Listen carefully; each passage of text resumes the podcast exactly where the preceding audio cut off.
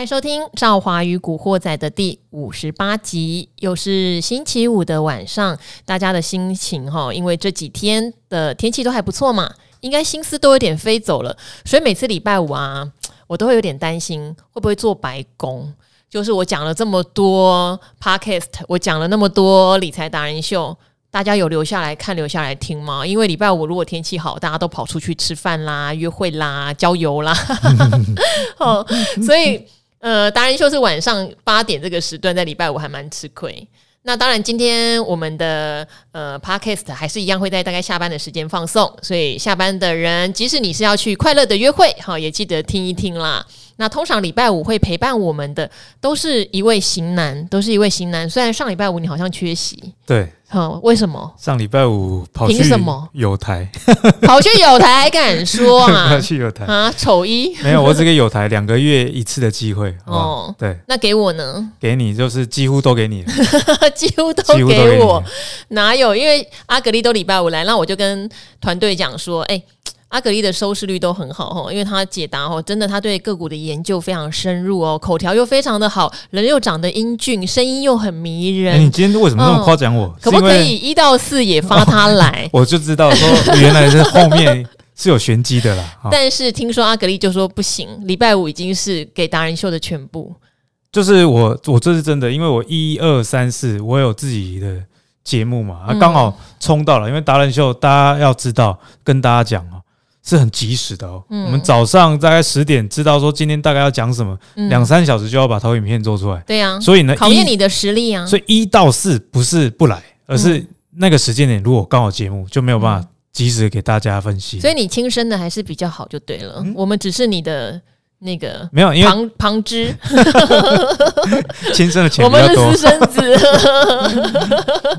哎、欸，他说的钱比较多，好了，我们亲生的钱比较多，我，我也没话讲哈，因为阿格丽来帮我录这个 podcast 也没有给他钱哈。好，分享分享爱啊，好不好？好，但是很多人哈，很多达人都让我觉得很感动一点是说，因为他觉得可以来赵华与古惑仔是。可以畅所欲言，可以把正确的观念很仔细的告诉大家，也可以回答很多在股海很迷茫的人的呃疑难杂症。他们觉得其实有点做功德。哎、欸，我最近确实有这个想法，像我自己的 YouTube 啊，最近在讲房地产，嗯、那之后我想要讲保险，因为我觉得学校的教育在台湾很少跟大家聊。或者是教育怎么样去理财？不要讲投资啊，连理财都。光是理财哦，还不用讲到去运用一些投资商品，光是把你手上的钱应该如何的分配都不教哎、欸。就比方说保险，大家都乱买，买一买一些高保费低保障的。例如投资型保单这种终身的等等，佣金很多，然后呢，你投资他还要帮你再抽一笔，那你干脆就买基金啊！你听我们的呃赵华与古惑仔，其实就教你很多买基金、买 ETF 的方法，你为什么还要委托别人帮你买？而且听不认识的产品，听我们讲又不用钱，对呀，他 就算输也不用给我佣金，就算输其实也甘愿，因为你是自己输的，那你自己输不是我，我不是说呃。就觉得没关系，而是你至少这个会变成未来的一个养分，而且你有自己的判断力。如果这一次你判断错了，你有把它变成经验值，你下次就会成功。可是如果你是委托给别人，我的意思不是像基金那样哦，他是帮你去买基金，或是买一些你不认识的债券商品。对，根本不知道自己干嘛。对，那又要抽你的佣。哎，我这样讲，我们保险公司会来揍我们。可是我自己个人是真的觉得哈。嗯，投资性保单并不是一个理想的商品啦。那如果你是买一般的定期险，我觉得很多都是很好的，像意外险你一定要有。哎、嗯，我们怎么讲到这个来了？因为我最近自己因为买了房子嘛，那这次房子买的比较大。房贷也比较高，所以我就有在看保险。嗯、我怕万一我工作太累，怎么了？哦，那你一定要买一些意外险啊。对，就是我的老婆小孩可以有一个保障。嗯、那研究之后才，你不要买太多呢，你真的会出意外。呃、你说我会买那种连自杀都有算钱的，好不好？就是研究了保险才发现，哎、欸，其实大家真的都买错了。嗯，哦，就是像刚刚赵华讲，你买一些定期的嘛，那一些。低保费高保障的，没错。反正保险给大家一个大方向啦，因为我们今天主要还是聊股票。好，保险就是它就是转嫁风险，你不要想要它来储蓄，拿它来投资。没错，你不要利用保险来帮你赚钱，然后当然你是去诈保那种是另外一回事。你不要以为保险能帮你赚钱，保险的功能是帮你转嫁最大的风险，所以你不应该付很高的保费，只得到可能只是相同等值，或是甚至低一点的保障，这都不对哦。对，照理来说应该会有一些所谓的杠杆，就是说你是低保费，可是呢你的。保障是大的，那个保障是说你发生这个意外，你真的无法承担接下来的后果，像这样的 OK。可是像储蓄险，当然我也讲过，储蓄险见仁见智，你真的荷包破洞超级大，你也可以保证六年、十年你都不会停止中断缴钱，嗯、也许可以。对，好好，我们今天不是讲保险了哈。那呃，我们前面聊一下今天盘面上最热的话题，那我们会花比较多的时间解答大家的问题，因为哈阿格力号称。在赵华与古惑仔是 最多人点台，真的假的？哦，超多人都指名爱阿格力，啊，明明这个问题也不是阿格丽最擅长的，还是指名阿格丽，甚至连古鱼帮女儿买什么 ETF 都叫阿格丽回答，然后古鱼来说，我说好莫名其妙，对啊，到底是怎么样？哦，那我们前面先聊一下，今天盘面上，我想大家很重视、很注意的，就是我们的货柜三雄。没错，货柜三雄真的是台股这两年的传奇哦。好，去年的时候，货柜三雄在运价上涨的时候，每一个都从个位数开始涨，哇，涨到两百多块钱。但是这个崩盘也很惊人，也一度崩到九十几块钱，腰斩，这个比腰斩还多哦。那现在好像长荣又从九十几块钱，甚至好，我记得最低到八字头，又涨到一百六十块、一百七。今天盘中有到一百七。接下来呢？好，接下来呢？我们总是在九十几不敢减，嗯、我们总是在两百块很勇敢。好，那赵华也提到，第一波涨的时候，运价涨，股价涨。后来呢，股价实在涨太多了，所以运价涨，股价不涨了。那后来更奇怪了，运价跌，股价涨，因为股价跌太多了。欸、其实赵，我觉得这蛮有道理，嗯、因为一开始啊，大家就是懵懵懂懂的啊，也没有那么多人相信，因为人都是看到才相信，不是相信会看到。对哦，好不好？所以呢，在运价涨的时候，大家哎、欸，先先有观察的人他就进场了，那也有赚到钱，所以陆陆续续有越来越多的人加入。那到最后呢，在去年上半年发生了一个转折哦，就是下半年运价虽然持续在创新高，嗯，可是三雄呢？再怎么样的好消息，股价就是起不来。是不是有点像狗与主人？就例如股价已经领先超前运价太多，所以运价再怎么涨，股价好像也上不去了。这是一个啦。那最重要就是说，有时候大家的期望走得太快了，嗯，你太乐观，它它也没有烂，但是你走得太乐观，你给它太。那时候法人都说会到四百哦。啊，法人说，法人如果法人说了就可以相信，我们就不用上班了，对不对？对，我们都昵称某一家是痴汉嘛，对对对，航运痴汉，红红叉痴汉，红茶痴汉，红叉痴汉，无限调高平等这样。那最近就是另外一种状态啊，大家的悲观又超越运价的下跌，对哦，所以才会发生这种哎。你发现运价下跌，可是股价却上涨的状态。好，那我们回归基本面上了。我刚刚也有在节目上跟赵华聊到说，虽然现在运价是下跌，可是你如果以整个上半年跟去年上半年的基期来对照的话，对，今年上半年货运三雄啊，这个盈余成长是毋庸置疑的。对，这第一点，年增比还是会明显成长哦。对，所以上半年呢，其实你对货运三雄的盈余还是可以有信心的。那第二点就是运价下跌呢。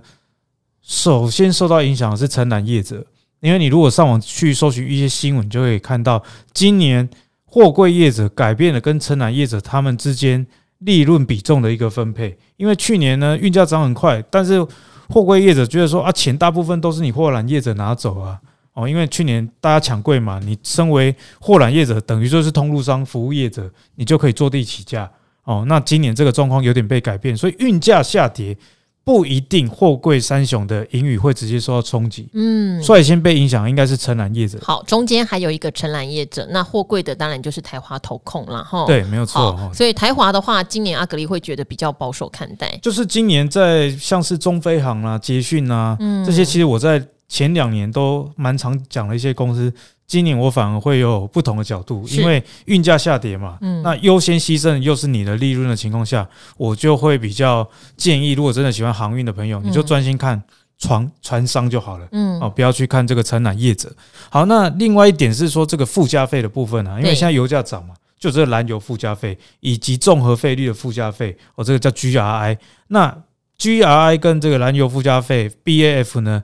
其实，在三月中、四月，甚至到六月的时候，现在各大行商已经宣布要多征收这个钱，嗯、哦，所以这个钱也是进入到货柜商自己的口袋。好，不过那个应该比较像转嫁成本。哦、对，没有错。所以在目前的情况下呢，航运三雄的盈余是不用多加担心。那至于下半年怎么看，不知道。坦白讲是这样，因为这种跟景气循环有关、国际局势有关的，我觉得大家且战且走就好了。所以呢，在目前最值得关注的，当然就是股利的一个讯息啦。因为大家如果有看到最近的这个股票，你会发现呢，股利的公布的重要性比过去几年都还来得高，还来得强。像我每年的三到五月，我都是在做这一波行情，非常好赚，嗯，真的很好赚哦。因为你如果知道说一个公司大概去年前三季的 EPS。是成长很多的，对，那盈余发放率也是稳定的。你大概估一下，你就可以知道说今年约莫发多少股利，当然不会百分之百哦。不过这个准准确度的大方向是有的。那你买在股利公布日之前，等股利公布之后，就会有一波的大涨。像大树啊，两百出头公布股利之后，嗯，一路站上三百，嗯哦，灿坤三十六块公布他要配三点五元的现金股利，站上四十六。可是这些都超过他配发的股利啦。对，所以所以他一定有背后的原因。所以其实呢，大家不然那股利早就已经几倍啦。对没有，赵华，我跟你讲，这个就是市场上的盲点。对，他会想说，哦，你配三点五。就算你从三十六涨到四十，我还是有多少 percent 的折利率还是很高啊。嗯，可是他没有去想说，那我为什么不买在三十六以前？对，光这个价差就已经，因为我们本来就自己算得出来啊。对，所以就是跟大家讲啊，你最近的操作就可以开始去留意这些股利还没公布的。那你去看去年前三季以及过去五年盈余发放率是稳定的，你就可以抓到这样的一个节奏了。好，那讲这个呢是回归到那货柜三雄可以预估吗？啊、嗯，我觉得说大家还是可以，我自己至少我个人啊，对长隆是有信心。信心不是说股价哦，是说它盈余发放率。好，你的信心是指，因为现在法人机构吼，每一家都几乎有提出对他们的估算，希望可以配发多少？对，那你有信心他们会配发到怎样？像长隆的话，去年法人估大概赚可能四十六、四十七，哦，这个机会是有的，因为去年前三季就已经三十块了，对，第三季十五块，那第四季又旺季，所以第四季十五块以上是几率是很高的。好，那假设以法人估的这个四十六来看好了，嗯、去年的盈余发放率是四十九 percent，所以我们抓一半好不好？对，抓一半也有二十三块啊。那如果以二十三块啊，你去除以今天收盘价一百五十九。哎，这个殖利率有十四 percent 哎，好，所以你的意思是你觉得它至少应该要发到四十九 percent，至少至少要发到四十九 percent。至少，那如果这个二十三块，你有个十 percent 的殖利率的话，股价的期望值是到两百三。嗯，哦，那我不是说一定会到两百三，你就是它上一次二二几二二五，然后然后就往下三，到了多少二二几就对了。对对对，所以我觉得你说回到前高有没有机会，这个不知道，但是你可以知道说有这个天花板，嗯的可能。哦，那两百三，那你就自己给他打个折，比方说打个八五折啦。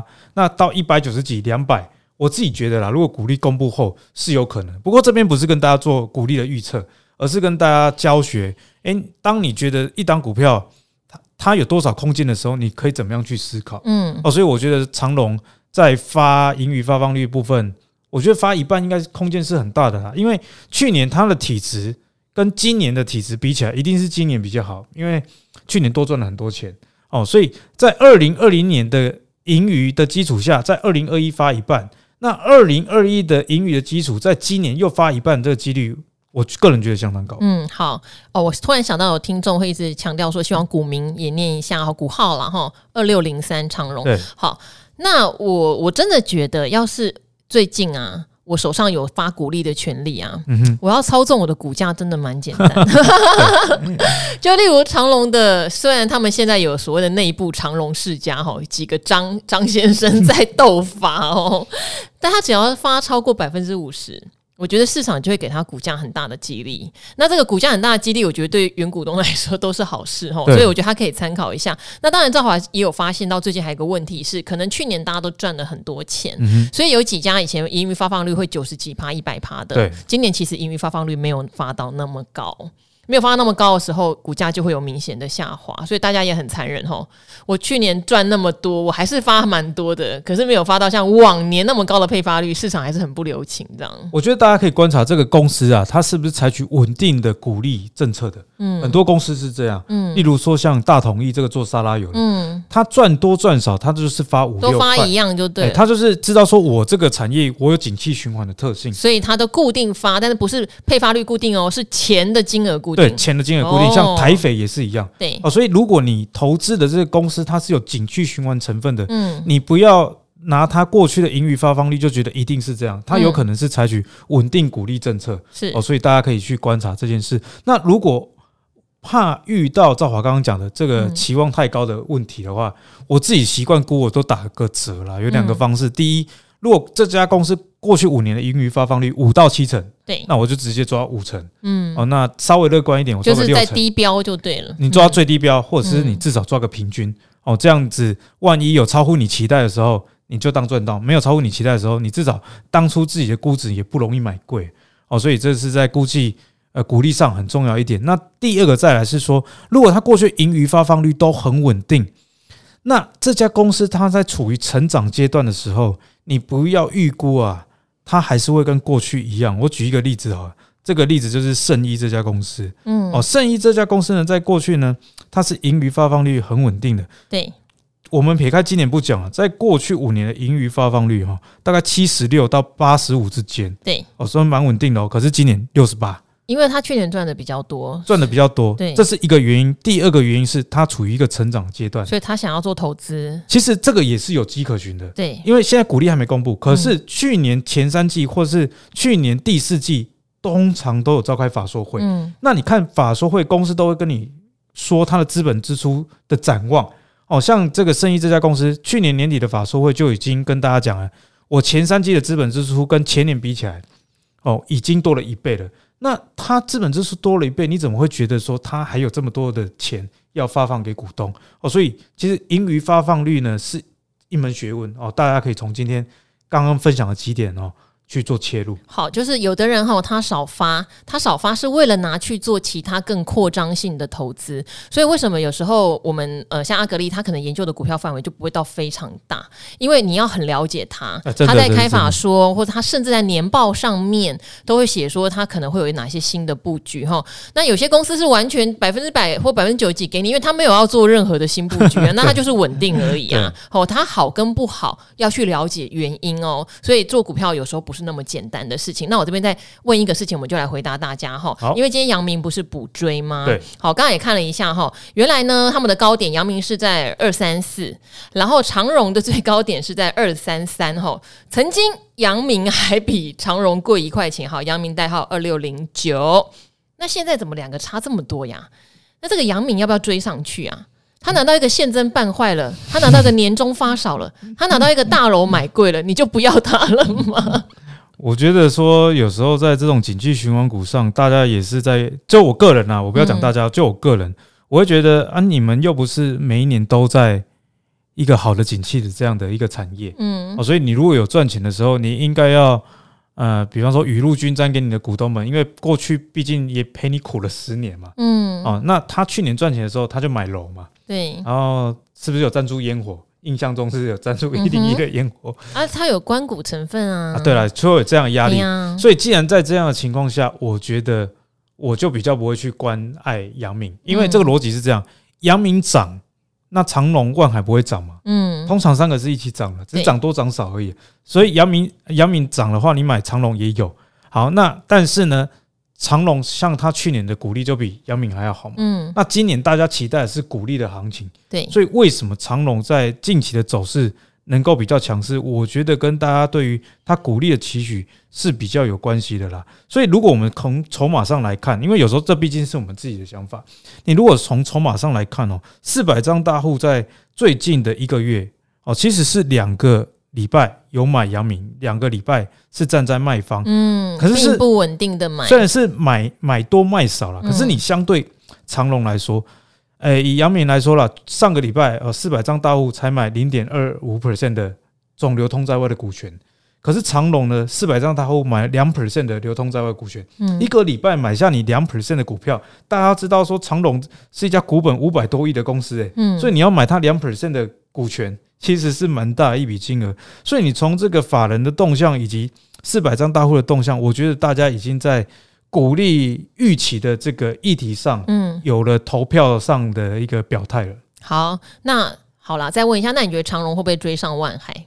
纯属个人评论，我觉得会，因为今年是一个鼓励行情。就我刚刚那是万海向下比价，还是长隆向上比价？我觉得长隆向上比价几率比较高了。好，因为今年上半年航运应该还没有那么惨，可是下半年就很难说。是，好哇，我们光是聊一个航运，我们也聊了快二十分钟哈。希望对航海有喜欢的朋友们，因为我们都知道。呃，航运有所谓的航粉，又有航酸，对哦，这个情绪都蛮大的。我还是要强调哈，投资不要有太大的情绪。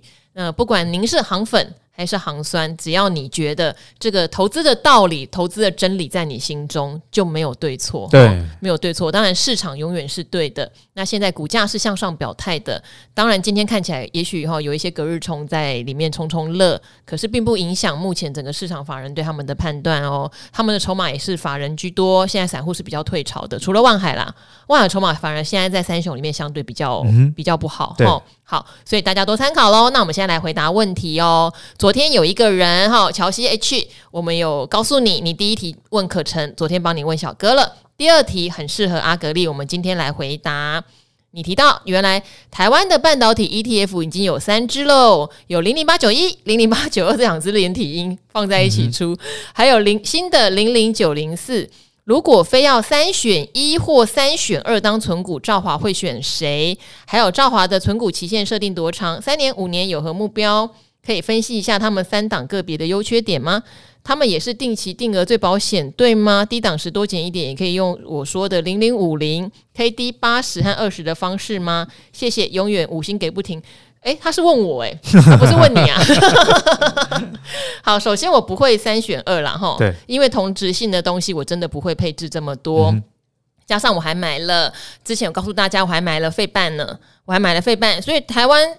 这三档 ETF 我大概只会选一档啦，但目前的话，你问我会选谁，我还真没有想法哈。新的比较明确，就零零九零四应该就是星光的呃台湾半导体三十 ETF，它是按照市值排，最单纯就买它，最单纯它是按照市值排，没有什么好好精挑细选的。但是我相信这三档的走势差异不会太大，嗯、对，因为另外两档它一定也会参考市值，参考产业地位，不外乎。台积电、日月光、联发科，哈，呃，也许有什么瑞昱，对，就是各个半导体领域，不管从呃晶圆代工、IC 设计、哈封测，甚至通路的龙头，他都会选。所以我觉得三档差异不大呢。嘿，我你要我选的话，嗯，看感觉吧，就是你喜欢哪一家发行商吧，好不好？等下阿格力帮我补充。其实我蛮认同兆华的一点是说，嗯、这三档啊，你不管选哪一档，假设都假设半导体是好的话啊，你就赚多赚少而已。而且可能不会差很多，不会说你选到其中一档，然后你就亏钱。嗯，哦，我觉得大家要有这样的思考前提啦。好，那如果是这三档半导体 ETF 的话，我自己啦，我会优先剔除零零九零四。为什么人家还在募集中，你就不要它了？哦，因为如果是投资 ETF 的话，我觉得说我个人会希望它比较。分散一点的半导体的部分，嗯，因为台台湾的半导体里面，常常成分股最大的是台积电，对，那台积电它的它当然有它的优点，比方说下跌的时候护盘一定先拉它，对，可是它也有它的缺点，就是它股性毕竟比较牛皮，嗯，哦，所以我觉得啦，如果一档 ETF 它的集中投资度太高的话，嗯。我会优先先不考虑它。哦，好，它也有设定台积电条款啦，就是持股上限是三十趴，对，它看来就是为了台积电，对，它台积电第一三十 percent 嘛，嗯，第二是联发科十五 percent，对，那第三是联电七 percent，嗯。啊，那你看它前三大成分股就五十 percent 了，其实就是按照台湾的半导体市值排下来，其实就因为台湾的市场小，很容易出现这样的状况了，所以我觉得在这样的情况下。我就会比较不不先去关注它。了解。那你如果是投资 ETF，想要比较分散风险这样子的人，那零零八九二是一档还蛮分散的，因为它台积电占二十一，一样是比较大，这这很正常。可是呢，它第二大成分股联发科跟第三大联咏、第四大、瑞昱之后，就是都七 percent 以下，嗯，啊、呃，所以它算是蛮平均分布的，对，哦，所以我先不讲我个人的好恶啦，对，我先就分散跟集中度，对，分散跟集中度来提供给大家，你选择这三档的逻辑。那当然，就诚如刚刚赵华跟大家分享的，你其实选这三档哦，不会差太多，嗯，不会说哦这一这一档赚钱，那另外一档你就亏钱，因为他们主要成分股就台积电啊。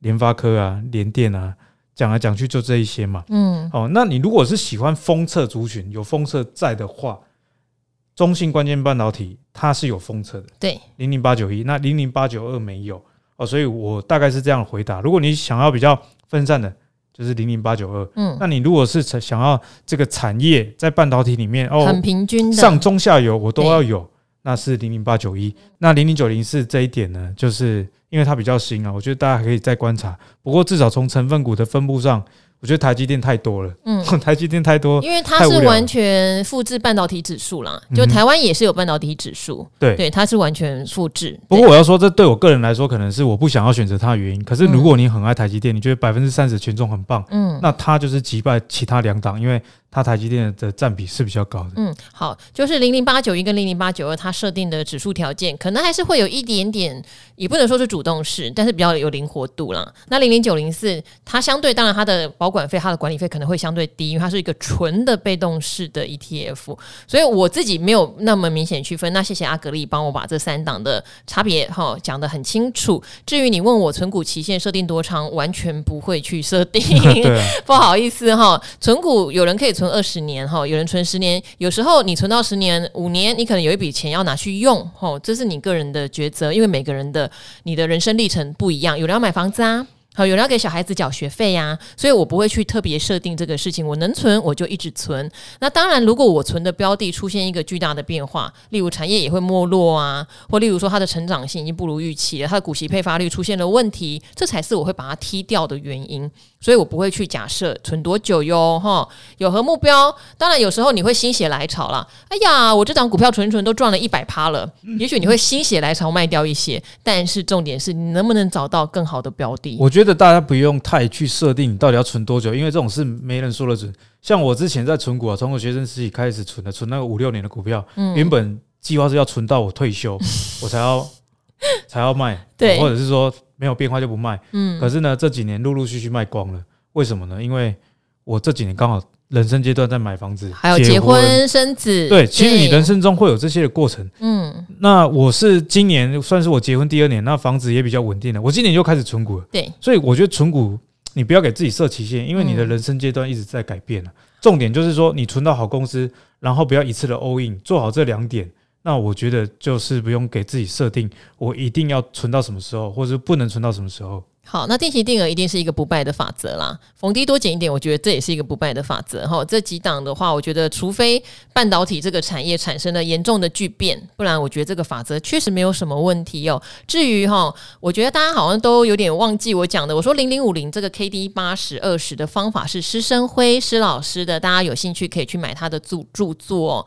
那这个方式用在别的 ETF 适不适用？我说实话，我个人不清楚，因为零零五零是是大哥，他可能。十年、十五年以来，他都是用这个方法，觉得它的规律性非常有参考性来做的一个准则，还为此出了书，还不止一本哦。那如果其他的 ETF，我不见得有像台湾加权指数这么稳定的状况，也许零零六二零八可以，因为它跟零零五零长得一模模一样样嘛。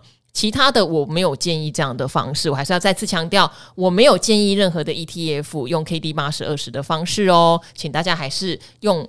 刚刚讲的，也许定期定额的几率是比较好的。好，这边有一位哈，刚留不久，他说这节目很棒哦，他应该叫 Irene。他说：“亲爱的赵华，知道您跟阿格丽和尤尼老师都是屏东人，台湾人，我觉得好骄傲。但是我今天看到阿格丽白到发亮，我就觉得说，怎么会屏东人这么白？哈，当然不是，因为我们现在都在台北过生活，而且雨一直下，哈，最近雨停了。”好，因为我也是屏东人，赵华美女做的节目真的很用心，而且超佛心。每日必看的理财达人秀跟隔天必听的赵华与古惑仔，是我充实学习如何理财的功课。发现赵华琴的来宾都很有料哦。我想请问泰鼎 KY 这档股票营收很好，消息面也很好，为什么股价不上来？最近还跌了，是在盘整吗？还是什么原因？帮忙了解一下，谢谢您。你也可以自己了解一下呀，哦，你也可以自己了解一下哈。好，那阿格力泰鼎 KY 是 PCB，对，然后是 KY 公司，对对，呃，去年赚七块多吧。其实它的基本面不是差的一家公司啊，坦白说，嗯、因为。它今年一月的营收也还在创历史相对的一个高点，嗯，不过有时候这种电子股要留意到两个问题，第一个就是评价修正，对，哦，不管你今年买的是什么电子股，我们就举台积电为例好了，台积电没什么问题啊，跟年初一样，从六百八十几杀到现在五百九十几，它没有任何改变，它没有任何，它还在成长哦，因为有时候就是市场上短期内啊，资金风向，现在资金的风向就不在科技股上，嗯，哦，你从美国费半、纳斯达克。下跌的幅度以及他们直接都是跌破年线的状态，就可以知道说，不管你手上是怎样的电子股啊，大概有九成以上下跌几率是比较大。所以这第一点，你不能因为假设你是做短的啦，你不能因为基本面好哦，那你就就觉得说这个股票你可以一直的凹单，因为泰鼎这种贝塔值是一点四六。对，它曾经有一段时间涨得非常凶。那贝塔值之前有跟大家提过，高于一就代表说你跟大盘联动了，但是你波动度又高于大盘啊。那一点四六，所以大盘在跌的时候，它当然就是持续的在破底了哦。所以这是第一点要跟大家提醒的，整个资金对于啊这个估值修正的一个影响，会影响到个股。那第二个就是说，你如果做短的，因为玩泰鼎的人应该是要做价差的，也不是在存股了。对啊。那你如果做价差的话，法人的动向你就。要多加的关注了，因为今年呢、啊，泰鼎它的四百张大户在一月中下旬的时候就开始卖了哦，甚至到二月十一号这一周啊，一周哎，赵华，你知道这个三大法人呐、啊、卖了多少的持股吗？我是有注意到投信一直站在卖方，对，合合计哦，卖卖超它整个股权。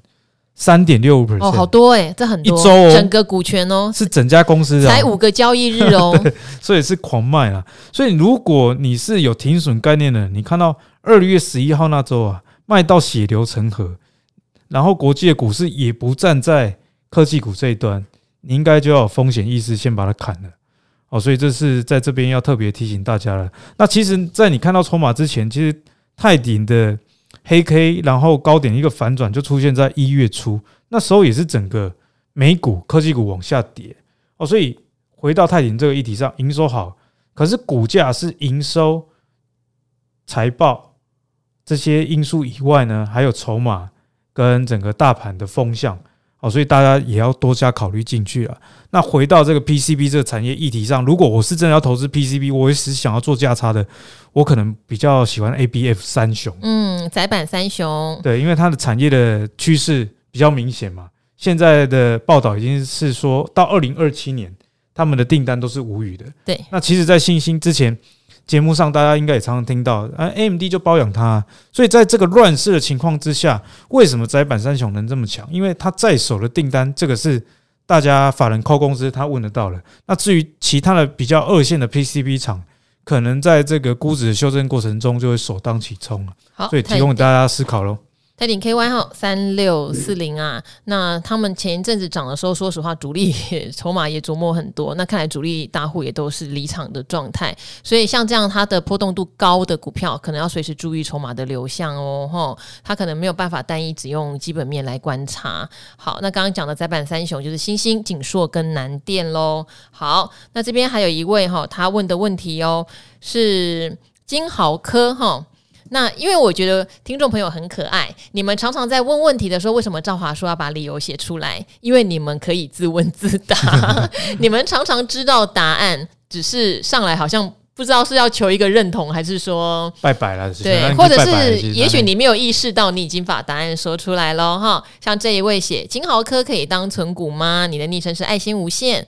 自从儿子推荐我听《赵华与古惑仔》看理财达人秀之后，每天都会看跟听，就算出门散步也会戴着耳机复习。你好用功哦，增加自己的理财观念。前不久朋友推荐我买金豪科，这个朋友其实还不错，他应该是看到低润或利基型的低润报价在涨哦。好，这家做快闪记忆体的公司之前配息都不太好，今年竟然要配八元。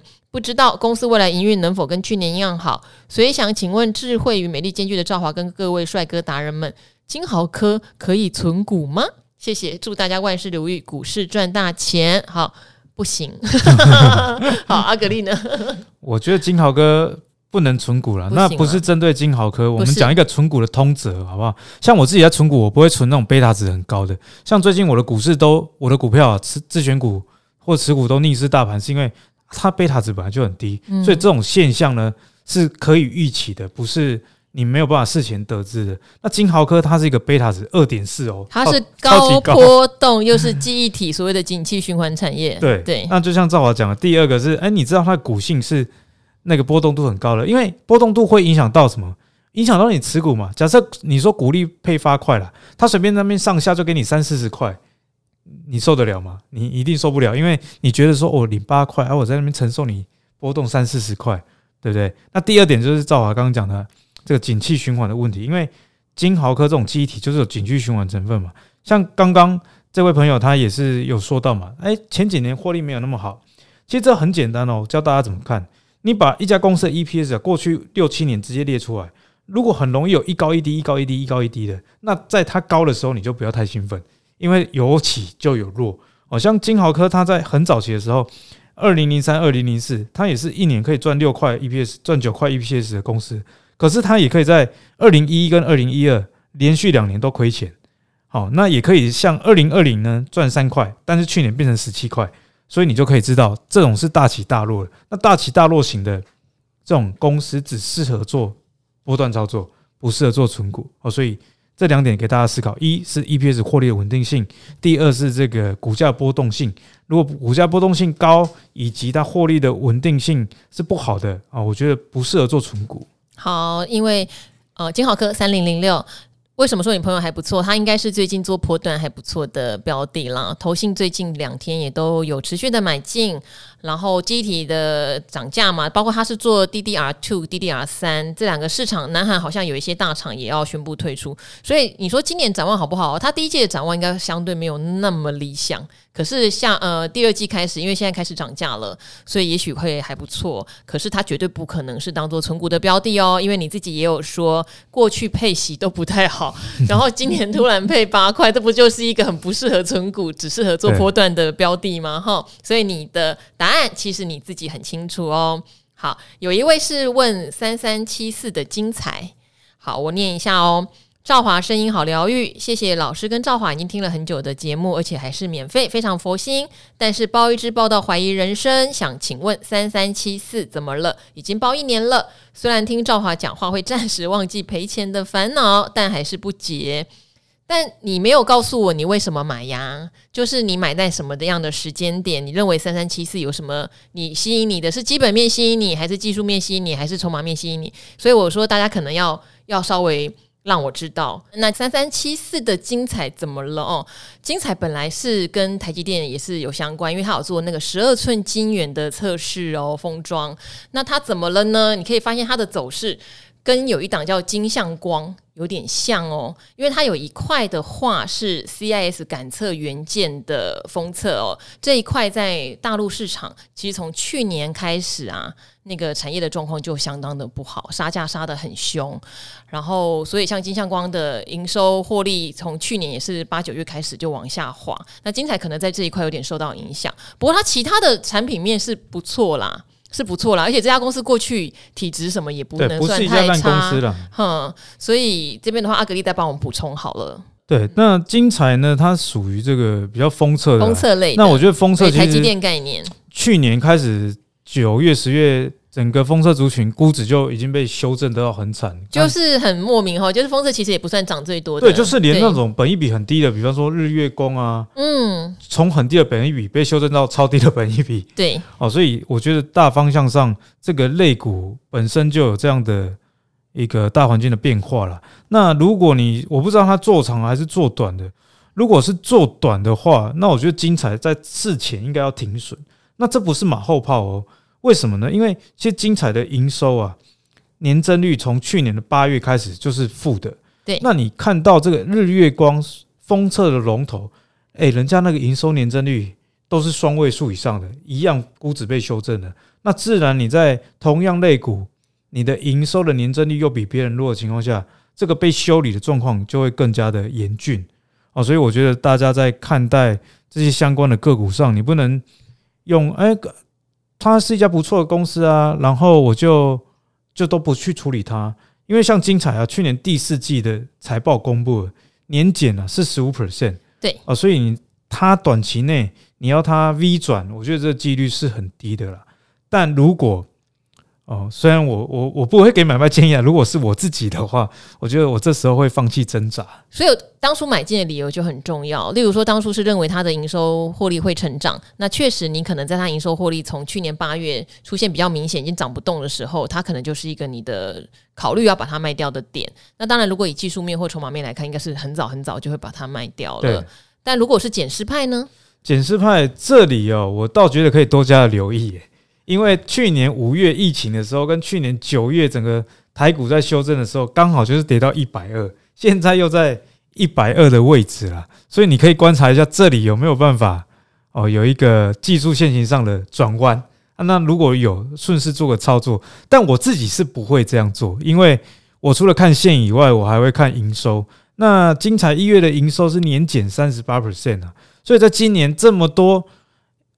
盈余很好的股票都没有涨的情况下，我更不会去优先去减啊。那你营营收没有很好，那你技术线型上有反转，我不会单纯因为看线就去做操作。好，因为不知不觉时间的关系，我们再回答最后一题。很可惜，其实我今天截了很多的问题，想一股脑儿倒给阿格力。可是我们前面可能货柜三雄聊得有点久，没关系，阿格力，你下个礼拜会来吧？会。好，下个礼拜再帮大家把问题补完哈。那这边我请阿格力自己选，他选了这一题哦。我也猫派赵华喵喵，好，爱猫人士，你可能很喜欢这种的哈。上次讲十八岁的秧歌儿，你也很开心。好，可是他的昵称很有趣哈，越南乡下妈妈，好，很可爱的昵称。新移民啊，新移民。本来偶尔上 YouTube 看理财达人秀，现在改成每天听古惑仔。哎，不能改，不能改，你两个都要好吗？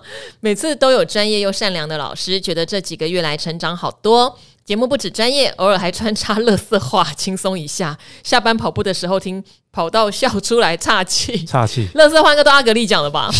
我二零二一年初哦，开始存零零七一二的富时不动产，主要是看上它季配息，还有 M-REITs 在未来升息开始的情况下有利差可赚。他知道诶、欸，好，他知道是 M-REITs 哦。诶，大家可能蛮专业的，可能内心会想，什么是 M-REITs？什么是 REITs？有人搞不好什么是 REITs 都还不晓得哦。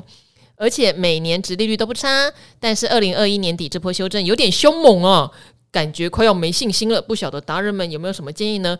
祝快点打败股癌，爬上 Apple Podcast 的第一名。然后请大家追踪起来，我最近追踪率可能有点小下滑，一直排在大概十五名左右。最近这个股市不好，大家有点放弃。对，好，这个零零七一二富时不动产。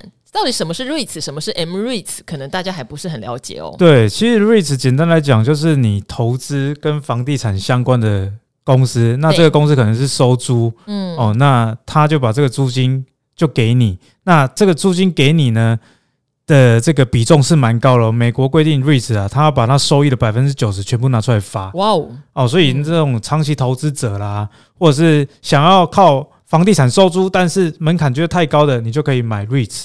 好，那 REITs 又再分为两种哦，一种叫 E-REITs，一种叫 M-REITs。哦，刚刚这个喵喵哦，对不对？喵喵说这个 他买的是 M-REITs，哎，他其实蛮专业的哦。好，那跟大家来先教学一下 E-REITs。E-REITs 是什么？翻译举落哦，不讲什么太多的废话。好，它的 REITs 就是真的有持有房地产，好，然后收租了。REITs 是持有实体房地产，实体的房地产有租金收入的。对，好，这是 REITs。那 M-REITs 是什么呢？嗯，它是跟你募资之后，嗯，他再把钱啊拿去投资房地产相关的证券啊，或者是一些不动产抵押的贷款哦，借钱给房地产公司的意思啦。他不是真的买实体房地产，它也不是持有真的实体房地产，它是去买这个贷款。对，对你，你可以把它想象成他是间接持有。他是借钱给别人去买房地产。啊？哎，赵华，你有没有听出一个问题了？可是之前有有一东西叫联动债，跟这个有点像，有搞的？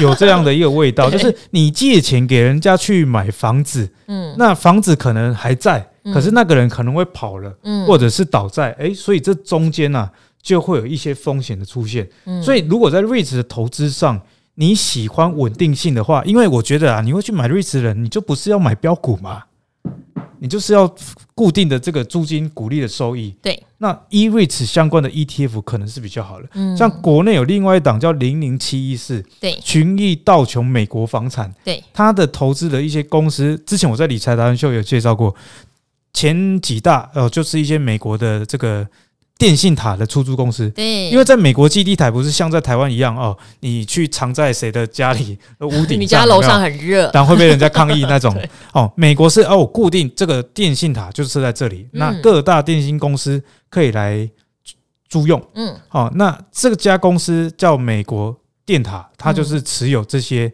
电塔，然后收取租金收益。嗯，哦，这是零零七一四它重要的成分股之一。对，那零零七一二这种，它投资的 risk 就像我刚刚说的，就是放贷为主啦。那你放贷为主的情况下，你说有利差，当然是会有利差，因为升息会有利差嘛。可是你不能只看到好的，好的就是有利差，坏的叫什么？会有人付不出来，会万一倒掉账呢？嗯对，你升息，万一有人倒掉嘞？哦，所以在现在你说修正的很凶猛，快要没信心了。那我的建议就是，如果你是真的要求稳的，我建议你换成另外一家的 ETF。就是有持有实体房产的收租金的 REITs，对不对？对，那等到改天啊，这整个房地产景气烂到一个彻底，你要抄底的时候，赵华，你会买零零七一四那个 E-REITs 的，有直接持有房地产的，还是零零七一二？我要抄底吗？对，抄底的话，抄底就要有杠杆的效应对啊。那如我也是哦，嗯我就会去选零零七一二哦哦。所以在不同的阶段，你的投资的配置可以有一点思考。但是如果你只是要稳定的投资 REITs 的话，嗯那还是 E-REITs 的比较好，不要投资 M-REITs 的相关的标的。好，那我最后就念一则，单纯给我们鼓励哈，这个是赵华的惯例了。我们来做一个快乐的 ending，然后礼拜五的晚上，希望都大家都很开心哦。叫做鼓起勇气，五星点下去。这个留言有洋葱，先说重点，我没有问题想问，因为听着听着问题就解决了，纯粹特地来为人美心也美的赵华留下第一个五星好评，谢谢你哦，谢谢你的勇气哦。我也是股龄一年多的小散户社会新鲜人，觉得投资理财是一生必学的课题之一，要趁早开始。因此，起初花了许多下班的时间看了各家财经节目，但渐渐发现，最终独爱赵华主持的理财达人秀跟古惑仔。赵华与各老师们无私的分享，不管是国际局势的分析、基本面、技术面、筹码面、心法，还有风险提醒（括号重要，真的），都是我钟爱你们的原因，让我省下很多时间，可以好好的陪伴家人。每一次的收看收听都是宝贵的学习经验，也让我可以摸索最适合自己的投资方式。祝福贵节目收视长虹，然后大家都能在股市赚到属于自己合理的报酬。哦，很重要哦。股龄一年多，非常有体悟，字字珠玑。对，我觉得合理的报酬真的是有点中我的内心诶。对，合理的报酬，风险提醒很重要。你真的是很有。那个悟性的一个投资人 哈，以后一定很厉害。以后你一定很厉害，也可以赚到你心目中合理的报酬。好，非常谢谢你们。那今天周五晚上的赵华与古惑仔就到这边喽，跟大家一起说拜拜，拜拜，周末愉快，周末愉快喽。